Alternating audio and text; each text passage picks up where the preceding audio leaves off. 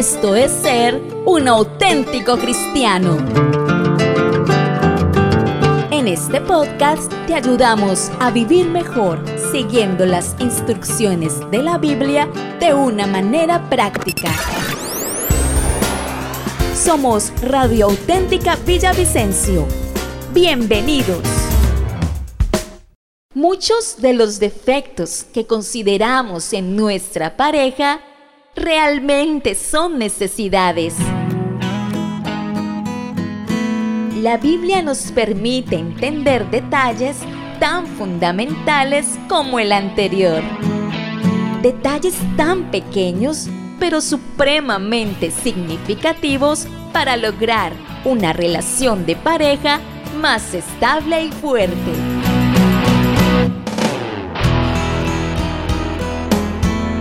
Está el pastor, teólogo y consejero familiar Héctor Fabio Cortés. Dirige Héctor Andrés Cortés.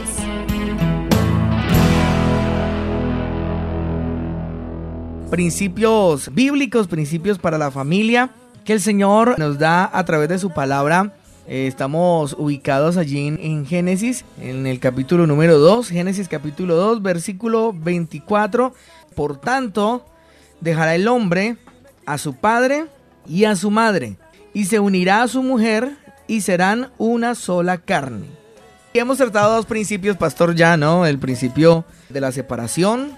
No que ya hemos concluido con, con, con esta, ¿no? No, no, no, no, pero ya hemos, ya hemos visto, estos dos lo hemos desarrollado un poquito, ¿no? Sí. Que es el primer principio, que es el de separación. Cada uno, pues, tiene que dejar a sus familias, como lo dice la palabra del Señor, y unirse, que ya es el, el principio del compromiso, que hace ocho días estuvimos hablando de este principio que es muy importante y que venimos aprendiendo mucho y confrontándonos. Yo creo, pastor, que lo que más nos sucede ante estos temas es que nos confrontamos mucho, ¿no? Porque es que como cristianos obviamos muchos de estos principios o, o, o, no los tenemos presentes y nos equivocamos, fallamos muchísimo en cosas como estas. Lo que pasa, Héctor, y nos pasa a todos nosotros es que está muy arraigada la, la enseñanza de nuestra niñez, ¿no?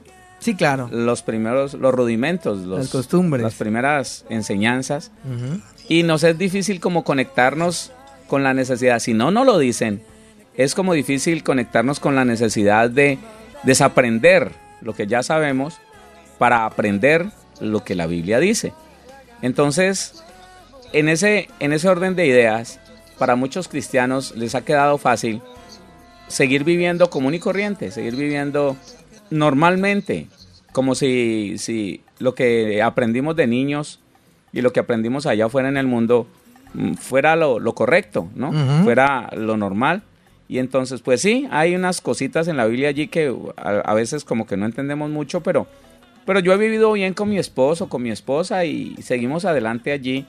Eh, aunque cuando reconocemos esto decimos, uy, ¿cómo así? Mm, claro. Yo estoy quebrantando ese principio, yo estoy violando ese principio, pero era que yo no lo había entendido de esa manera. Si tú lo has entendido, pues, a ver, ¿qué decirle a las personas, Héctor, que están viviendo con sus padres? ¿Qué decirles? Eh, sálgase ya. Mmm, Salga corriendo. No, no, no. No, no. Es como, como cuando hablamos de, de un desorden en uh -huh. cuanto al, a la autoridad en los hogares. ¿Qué hago, pastor? yo tengo tantos años de casada y mi marido me dejó a mí el, como la autoridad, la organización de, de, de, todo, del dinero. ¿Qué hago? ¿Va a salir corriendo? ¿Va a soltarle toda la responsabilidad a un esposo que nunca aprendió? No, no, no, no, no. Esto es cuestión de empezar en oración y con mucha sabiduría a enseñar lo que no se ha aprendido, a enseñarlo y a buscar con el apoyo del Señor y con una muy buena determinación, muy buena disciplina, a entrar en el orden de Dios. Ejemplo, claro. Si usted está viviendo con, con el papá de ella, con, con, su papá, en la casa de su mamá, de la mamá de él o de ella, bueno, primeramente en oración, si usted es hombre, si usted es el varón, usted debe determinar que se va a organizar su economía, porque lo que pasa es que lo, las personas que viven con los suegros eh, usualmente su economía es muy desordenada. Sí, señor. Ellos dicen no me alcanza para ir a, o para comprar una casa, para empezar a, a pagar el crédito de una casa, o no me alcanza para pagar un arrendo. Y entonces se van, se van como determinando, se van como, como condenando, digo yo, condenando a seguir viviendo así. Claro. No, hay que empezar a proyectarse, hay que empezar a, a- a proyectarse en cuanto a la necesidad de organizar mi economía para poder tener con qué empezar a pagar el crédito de una casa, que me entreguen una casa para irme a vivir con mi esposa, o en su defecto empezar a pagar un arrendo, salir a pagar un arrendo, pero ese hogar tiene que entrar en, en el, orden. de Dios. Ajá. Ahora, eh, mm, si, si es necesario que uno de los dos tenga a su cargo eh, la mamá o el papá porque ya es muy anciano, porque ya no puede trabajar, eso se puede hacer. Pero en la casa donde usted mande, Eso. sí, en la casa donde usted tenga el gobierno, en la casa donde usted sea la persona que respalda, que, que, que sostiene esa casa, para que papá y mamá no vengan a mandar allí, para que papá y mamá no vengan a poner gobierno en esa casa. No, mamá, aquí eh, nosotros tenemos otro orden, otras cosas. Mamá, eres bienvenida, papá, eres bienvenido. Pero entonces tú te vas a moldar a lo que nosotros hemos organizado. Mm, Contigo tú tienes la libertad de hacer eh, conforme a lo que manda el Señor, pero no nos puedes, sobre todo es esto, no nos puedes imponer tus ideas a nosotros, que ese es el centro de, de la situación. Ajá. Eh, no estamos en tu territorio, no estamos en tu casa, no estamos en tus dominios. Tú no nos puedes eh, imponer eh, costumbres, no puedes decir aquí se hace tal cosa. No, no, papá, no, mamá. Mm, nosotros ya hemos aprendido del Señor y de la Biblia otra forma de vida, entonces nosotros vamos a vivir de acuerdo a lo que dice la Biblia y tú, bueno, eh, vas a tener la vida que, que te corresponda, que, has, que, que estás acostumbrado o acostumbrada a vivir eh, en nuestro techo, siempre respetando, siempre eh, haciendo las cosas que la Biblia ah, dice que se pueden hacer y con mucho gusto vamos a ayudar ese papá y esa mamá. Claro.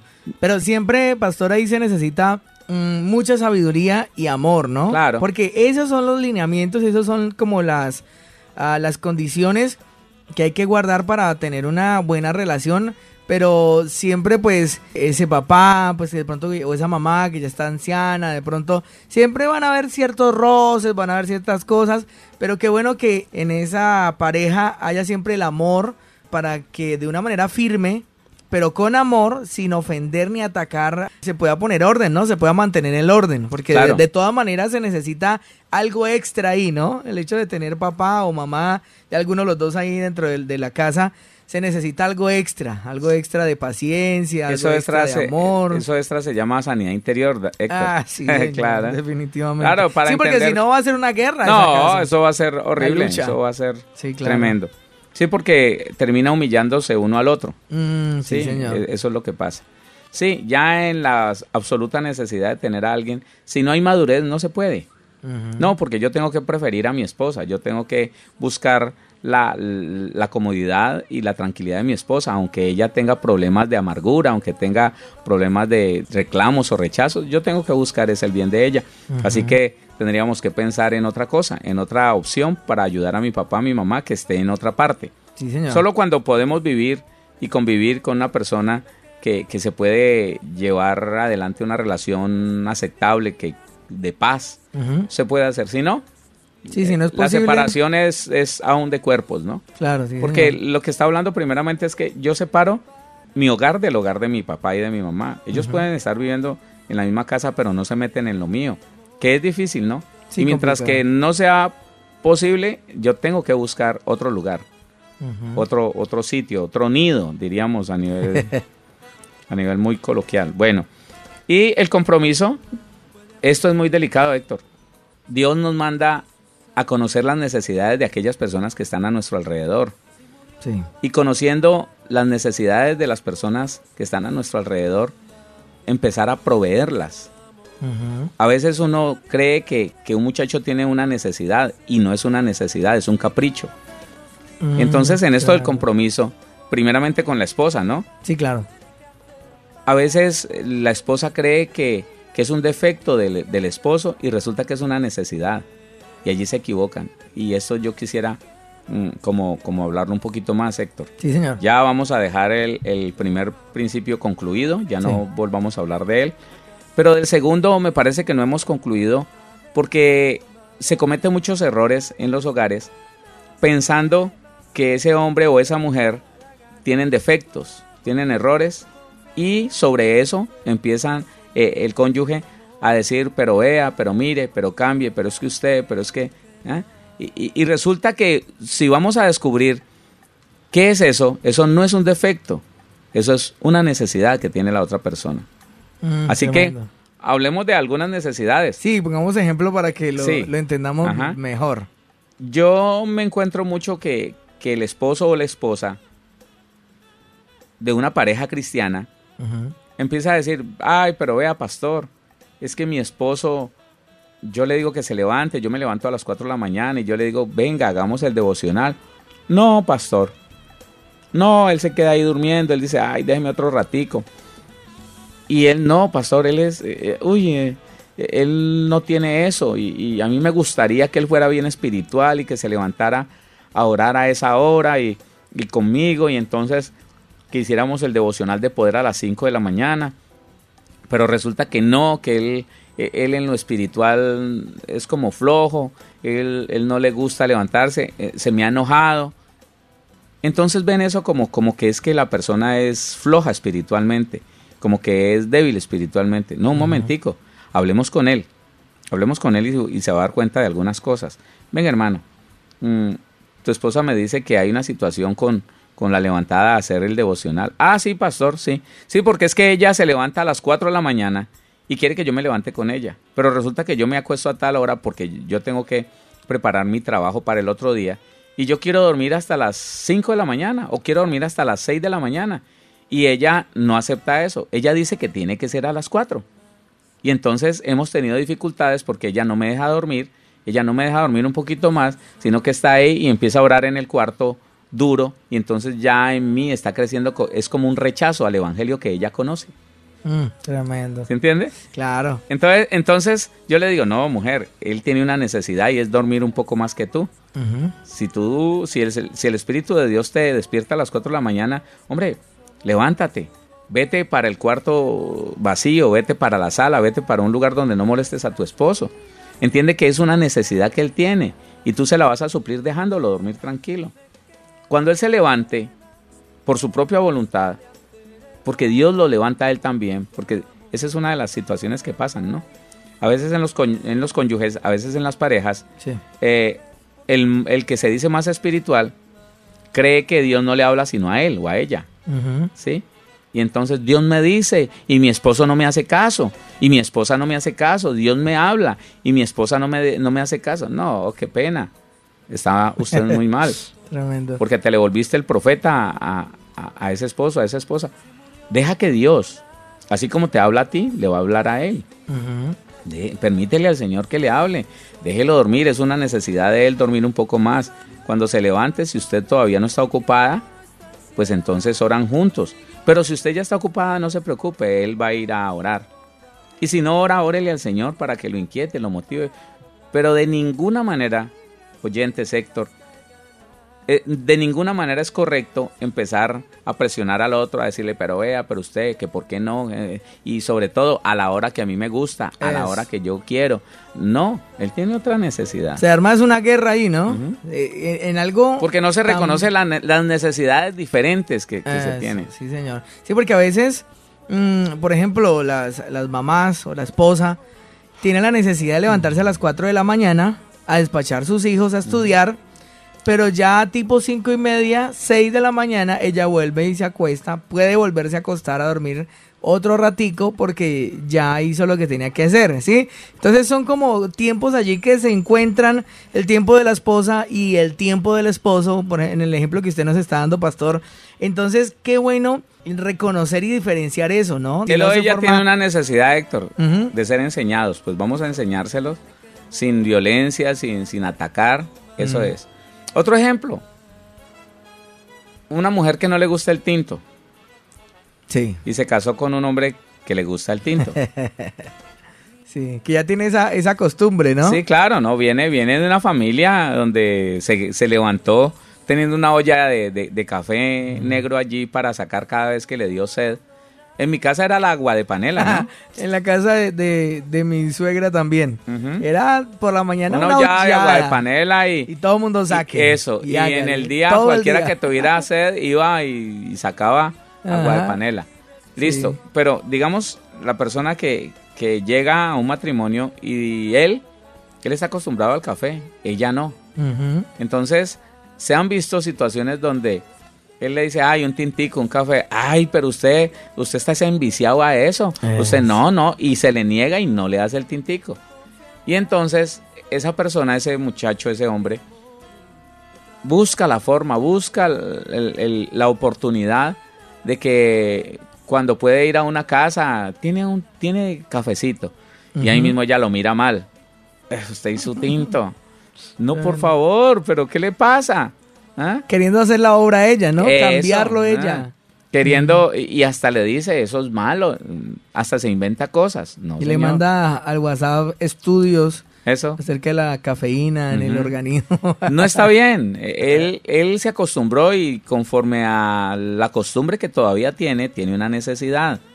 Ahí, ahí cómo sería lo correcto, pastor, porque es que sí sabemos que la cafeína eh, todos los días en cantidades pues le hace daño al organismo, ¿no? ¿Cómo, cómo sería, cómo debería ser el proceder de, de esa esposa en ese caso, por Héctor, ejemplo? que lo descubra él. Es que él también tiene al Espíritu de Dios. Y la obra del Señor dice que es personal.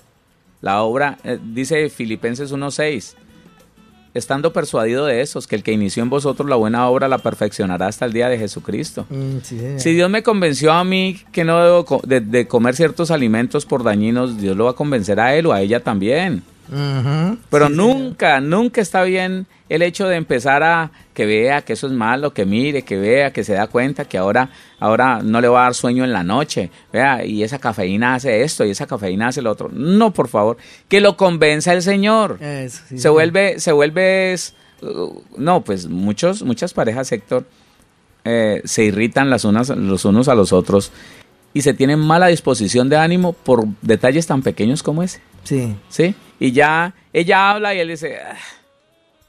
él habla y ella dice, habló.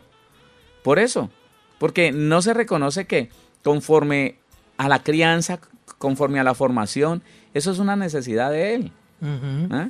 También conocí eh, parejas donde a ella no le gustaba absolutamente para nada, le gustaba eh, el pescado, que el olor, que no sé qué, y se casó con un hombre que es- se deleita comiendo pez, comiendo comida de mar. No, pues mientras que ella sea la que cocina, ella le dice, uy, usted tan cochino, porque a ella no le gusta, entonces lo, lo califica a él así. Terrible. Y, y ha llegado a, a decirle que, que es que, que es que lo que pasa es que usted eh, tiene que aprender a comer. Ese, eso, ese pescado, eso no, no, no siente lo hediondo que es, no es, no siente lo feo que huele. Uy, no, yo no sé qué es lo que le pasa a usted. Tremendo. Entonces hace, hace de la necesidad de otro un defecto, Mm, ¿sí? Un defecto. Y cuando ya se le vuelve defecto, entonces él se siente atacado, no vuelve a pedir nada. Pero eso sí, cada vez que puede, cada vez que sale, se va a a comer su pescadito por allá. Y es una puerta abierta al diablo. claro. Porque después se encuentra alguien que lo quiere agradar y encuentra el punto preciso para agradarle y le tiene pescado todos los días o, o cada fin de semana y, Héctor, y- ay Dios mío. usted está diciendo algo tan, tan tremendo. Por cosas como esas, hay parejas que pensaron en dejarse, dejaron, pensaron en abandonarse. Y parece sencillo, ¿no? Parece- Insignificante. Sobre todo cuando no se conoce que una de las necesidades fuertes del hombre es sentirse atendido en su comida, en su alimentación, con lo que le gusta. Eso no todo el mundo entiende eso. No, y eso na- nadie se lo dice Na- No, nadie. a, a las personas. Nadie, nadie. Tremendo. Nadie. Eh, el, el que el hombre esté contento, feliz con el alimento que su esposa le hace, uy, eso es, eso es un punto, es un sello de garantía, porque le está supliendo una de las necesidades al hombre. Una de las necesidades del Se hombre. fortalece el vínculo, ¿no? Sí, como la claro. unidad en la pareja Claro, a través él de siente cosas que como esa esa. mujer. Mire, él siente. que- Póngale cuidado. Así como una mujer siente que su esposo la ama, cuando se preocupa por tenerle una casa sin bombillos fundidos, sin daños en los grifos, cuando ese hombre está pendiente de que esa casa esté bien, funcionando bien, esa mujer, aunque no caiga en cuenta, ella siente que ese marido la ama.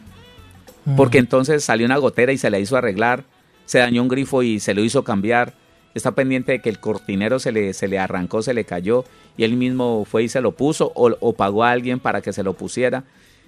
Ella no nota eso, Héctor, pero su alma le está diciendo, este te ama. Asimismo, un hombre que vea que su esposa le está diciendo, ¿te gusta esto, mi amor? ¿Te gusta así? ¿Te gusta de esta manera? Eh, ¿Te gusta el pescado? ¿Y cómo te gusta? ¿Te gusta cocinado? ¿Te gusta ensudado? ¿Te gusta frito? ¿Asado? ¿Cómo te gusta? Y trate de agradarlo en la comida, eh, aunque ese hombre no se dé cuenta, en su, su alma le está diciendo, esta mujer te quiere, esta mujer te ama, esta, esta es. Entonces mire, mire cómo, cómo empezó un problema, que gracias a Dios no terminó en separación. Un problema empezó de esta manera. La esposa, muy ocupada en, sus, en su empleo, Sí. no le gustaba cocinar. Consiguieron una persona que les ayudara a cocinar. Esa persona era una medio familiar de ella. Mm. Y, y vino a ayudarles a cocinar. Entonces ella le decía por el nombre a su, a- a- al esposo, fulano, mm, ¿y cómo te gusta tal cosa? Y él eso le pareció raro. Es que fulana me dijo que, que lo hiciera de tal manera, pero yo quiero saber cómo le gusta a usted. Ay, mijita, no, ni se le ocurra, le decía él, ni se le ocurra irlo a hacer como a mí me gusta porque a ella no le gusta. ¿Sabe qué hizo esa mujer? Una medio familiar de la esposa empezó a hacer dos comidas. Una como le, como le gustaba a él y otra como le gustaba a ella. Te voy a hacer una ensalada. Ay, pero no le voy a echar cebolla porque a mi mujer no le gusta la cebolla. Mejor dicho, hmm, pega el grito en el cielo. No, no importa. Hacía dos clases de, de- de ensalada. Ensaladas. La Ah, ensalada que a él le gustaba y la ensalada que a ella le gustaba. Ella empezó a atacarla. La esposa empezó a decir, oiga, pero ¿cómo así? Ja, No, eso no se ponga a hacer tanta cosa. Hágala como yo le digo. Ella le, no le hizo caso, sino que siguió haciéndole las cosas que le gustaran a él. Al final, este hombre vino con ese problema. Pastor, yo siento que estoy enamorado de esa, de esa familiar de mi esposa. Mm. Y yo le hice caer en cuenta. Le dije, no, usted no está enamorado. Su alma está agradada de que le está supliendo una necesidad que su esposa no le suple. Terrible, qué peligroso eso. qué peligroso que otro, otra, sea la que le supla las necesidades a ese esposo o a esa esposa. Eh, estoy Y adelantándome, ¿no? Sí, claro. Estoy adel- adelantándome, pero estoy hablando de los compromisos. Sí, sí, señor. Otra, otra, Ay, o- Dios. o- otra bien tremenda, otra bien, bien impresionante. Esa mujer, una mujer cualquiera, empieza a halagar a ese hombre. Hay una necesidad muy fuerte en el hombre que es eh, el respeto y el respeto lleva a la admiración. Un hombre debe ser respetado por su esposa y admirado por ella. No puede ser que no tenga nada bueno. ¿Sí o no? No, no puede ser. No puede ser. Entonces, ¿qué ha pasado? Mujeres amargadas, mujeres llenas de amargura, que han convertido a su marido en un dechado de, de- de errores, que siempre le están viendo lo malo. Que usted, que vea, que mire, no, es que como él, ah, hmm, él, hmm", y siempre es sacándole a relucir lo malo. Llega alguien y empieza a admirarlo y a decirle, oiga, usted tiene tal cosa buena, ¿no? Oiga, usted... Eso que usted hace, uff. Eso, lo que usted hace es, eh, ay, yo me admiro de usted, como es de, ay, al hombre se lo va ganando eso. El alma siente que alguien que no es su mujer le está supliendo algo. Esas mujeres que admiran a otras personas, tengan cuidado mujeres, esas mujeres que empiezan a decir, uy, qué tal varón de Dios, uy, qué tal pastor, uy. ¿Eh? Eh, En el mundo eh, son con los artistas, en la vida cristiana también. Yo escuché diciendo una mujer de Dios diciendo que un artista, eh, un cantante, un salmista, Sí. que, que tan lindo que estaba como quería. claro, así con esas palabras y con su esposo ahí a un lado. ¿Y qué tal? ¿Mm? Eso, Y esas eso no personas- es ni respeto ni admiración, porque es que es un irrespeto que delante de uno la Ah, otra, claro, la esposa esté Admirando a otro. Uy, no, terrible. Y señor. para algunas personas eso es normal, Héctor. Eso es Ay, normal. ¿Y por qué no?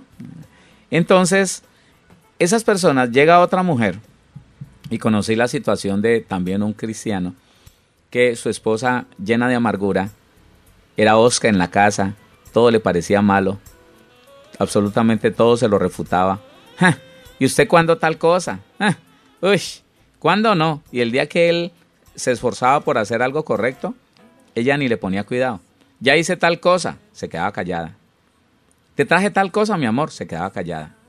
Y el día que él le dijo, porque yo tuve una, muchas horas de conversación con él, y el día que él le dijo, mi amor, pero, pero usted que me criticaba tanto, tal y tal cosa, ahora que, ahora que la corregí, usted no dice nada, ¿no? Entonces le respondió, es que era el colmo que no, que no la corrigiera. Hmm. Antes se demoró mucho.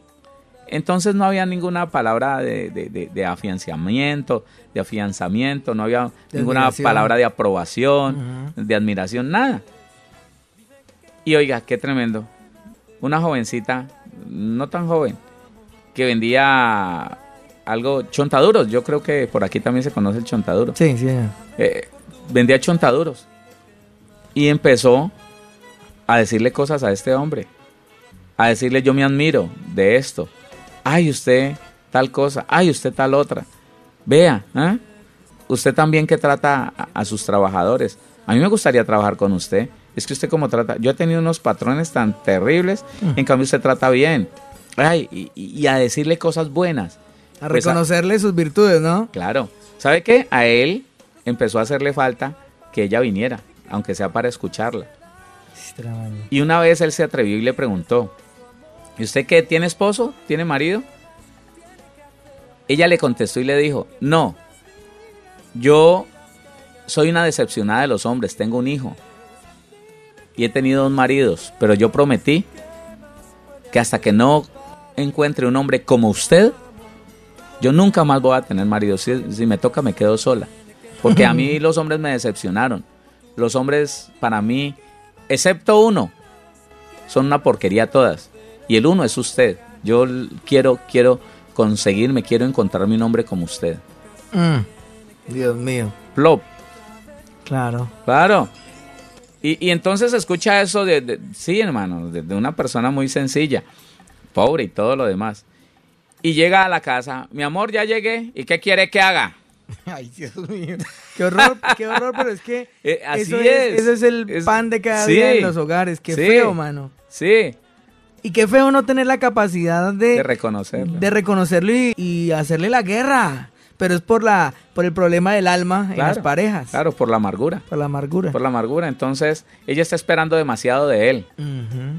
Siempre se te olvidó tal cosa, ¿no? No, yo mandé a fulano. Sí, pero él no hizo nada. Usted siempre con tal y tal cosa. Y, y reproche va y reproche viene. Y nada es bueno. Y nada le sale bien. Y nada. Y le pone la comida ahí porque la tiene que poner. Eso, si se la, si se la hace. Mm. Y en la noche entonces está muy ocupada y se voltea para el rincón y si la va a tocar, no me toque. Ay, déjeme tranquila, déjeme dormir, hola. Estoy muy cansada. Y en la calle, papito, mi amor, mi vida, qué lindo. Me gustaría tener un hombre como usted. Qué, qué, qué alegría yo. ¿ah? Verlo a usted me alegra el día. Eh, Mm, ¿ah? Pero es la discapacidad que produce la amargura en el ser humano, ¿no? Claro, y la, ignorancia de que un hombre necesita eso. Eh, eso, se desconoce las necesidades de ese esposo o de esa esposa y aparte de todo, la amargura no le permite disfrutar nada de lo que tiene, absolutamente nada. Mire, nada. Puede estar, puede estar casada con el hombre más próspero, tener todo materialmente, que siempre se va a quejar por algo material. Es una desdichada. Eso, puede tener al hombre más romántico, más atento. Le que- fastidia. Que, hasta de eso se va a quejar, ¿no? fastidia. Ay, qué fastidio. Ay, todo no, es que él es tan meloso. Ay, no, eso es fastidioso. Ay, no, no canse tanto. Terrible. No, e- es feo, pastor, digo que yo, yo me he aterrado de eso porque es que Dios hizo a la mujer sensible y tierna. Dios la hizo así. Y ver cómo la amargura ha dañado el corazón y la vida de una mujer que hasta eso natural lo ha perdido. Claro. Porque he escuchado a, a mujeres que ya se, se acostumbran a un trato eh, hostil, a un trato áspero. Y cuando, y cuando ese hombre Dios lo empieza a transformar y empieza a ser tierno, empieza a ser cariñoso, atento, ya ella misma le dice, ay, ¿usted qué? ¿Usted es que ya no es el varón que era siempre? ¿Usted es que ya está volviendo una... Eso, y le reprochan eso. Y yo digo, qué tremendo que hasta la identidad se pierde de una mujer se pueda perder, ¿no? Se pueda perder. Así mismo en el hombre pasa, ¿no? Pero es el daño, el daño emocional que producen las heridas, que producen, bueno, tantas cosas, la amargura en el corazón y el desconocer las necesidades de la pareja es una cosa fatal, terrible, fatal, fatal. Hoy en día, Héctor, hay cantidad de cristianas enredadas por las redes sociales con relaciones románticas secretas porque mientras que el mm. esposo es un áspero, el esposo es altanero, el esposo es, es de mal genio, mm, eh, por la red que es tan fácil, se encontraron un hombre tierno, cariñoso, eh, eh, que le dice, estaba esperando con ansias este saludo, tu mm. saludo me arregla el día, eres la mujer que, aunque no te conozco personalmente, eres el modelo de mujer que siempre soñé.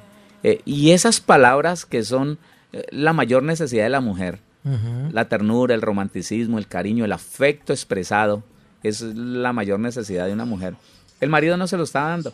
Pero un sinvergüenza por ahí que aprendió cómo llegarle a, las mujeres. Es, que yo le digo, Héctor, por el mundo andan hombres y mujeres que después de, muchas malas experiencias y después de, de fracasos, aprendieron a suplirle la necesidad a un hombre y hombres que aprendieron a suplirle la necesidad a una mujer.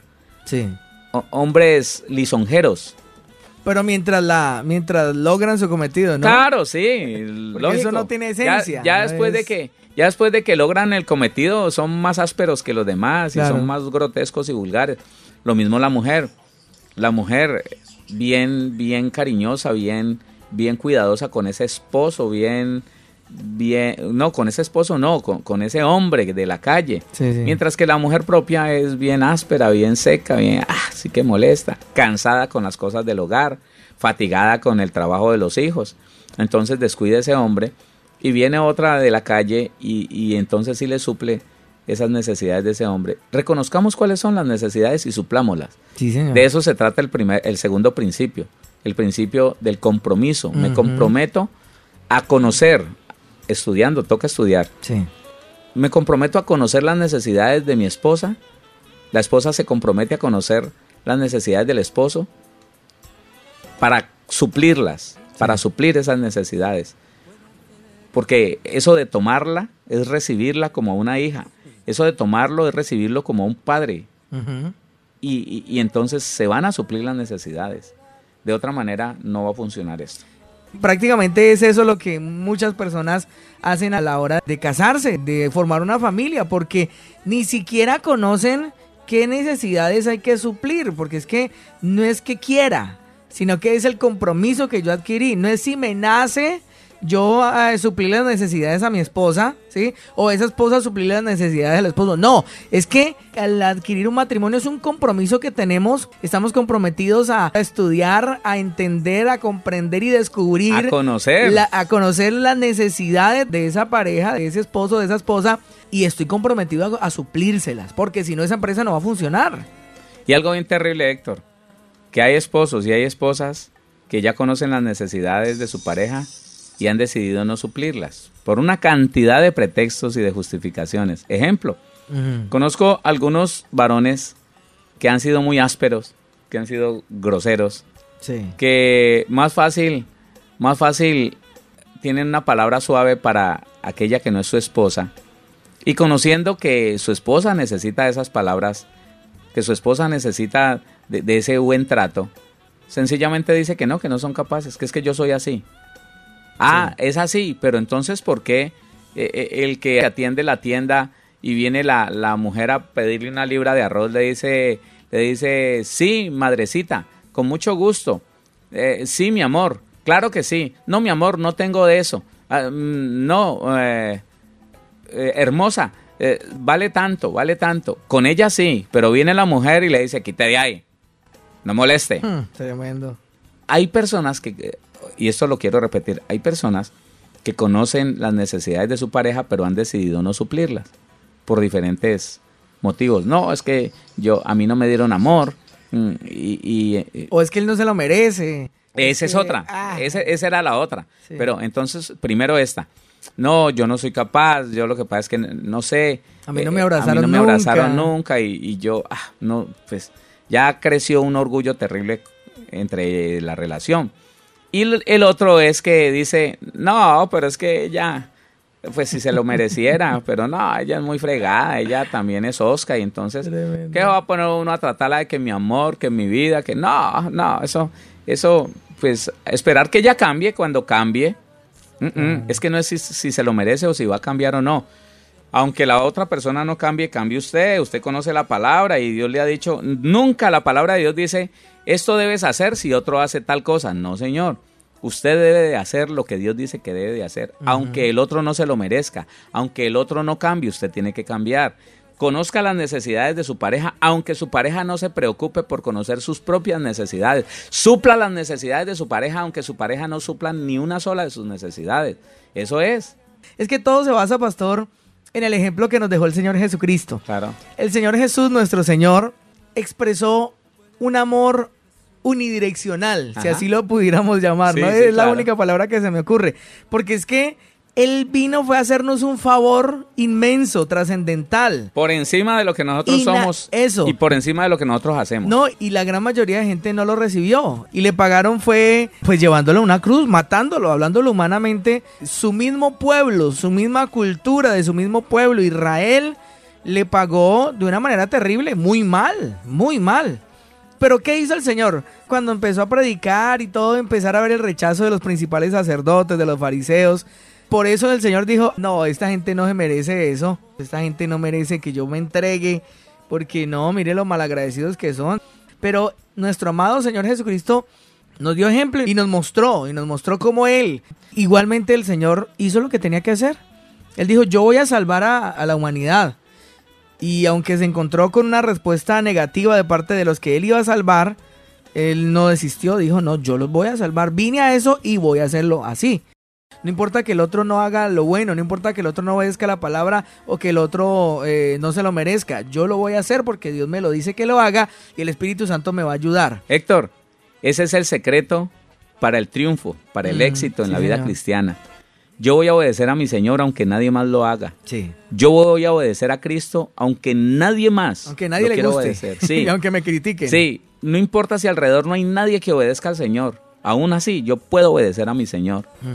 No importa si, si, si el esposo está haciendo lo malo, usted mujer, haga lo correcto, hágalo de acuerdo a, lo que Dios le está diciendo en su palabra. Sea esa mujer que Dios dice que debe de ser y la bendición va a llegar. va a llegar, eso sí, no se preocupe que Dios no, no, no es hombre para pagar mal, no Señor, Él ya determinó que el que le obedece lo va a bendecir, lo va a exaltar. ¿Y sabe qué? Si usted cambia, Dios le garantiza que Él cambia su entorno y dentro de su entorno está ese hombre, está esa mujer que no ha querido funcionar, que no ha querido obedecer. Allí va a estar la mano del Señor obrando. Y que el Señor dice eh, que debemos perseverar en lo que hemos aprendido y perseverar haciendo el bien porque a su tiempo llegaremos si no desmayamos, ¿no? Entonces, esa es la tarea que tenemos. Y dirá alguien por ahí, pero es injusto, pero ¿por qué? ¿Pero cómo es posible? No, con el Espíritu Santo de Dios tenemos esa capacidad sobrenatural. En nuestra carne eso sería imposible. no, no podríamos hacerlo. Pero con el Espíritu de Dios tenemos la capacidad sobrenatural de, a pesar de que la otra persona sea terrible, nosotros podemos hacer lo bueno y podemos vencer el mal con el bien que Dios nos ha enseñado. Es la única manera de vencer el mal, ¿no? No hay, no, hay, otra. No hay otra. Eso, eh, ni los fusiles, ni la alegato, ni la gritería, ni la amenaza. Héctor, el mal no se destruye ni con la separación ni el divorcio. Mm, no, ni siquiera así. Cada uno se va con su odio, cada uno se va con su resentimiento a depositarlo en la nueva, en la nueva relación. Y es peor. Es peor, claro. va a ser peor. peor. Síguenos, síguenos en Facebook como Radio Auténtica Villavicencio. En Instagram como auténtica-villavicencio.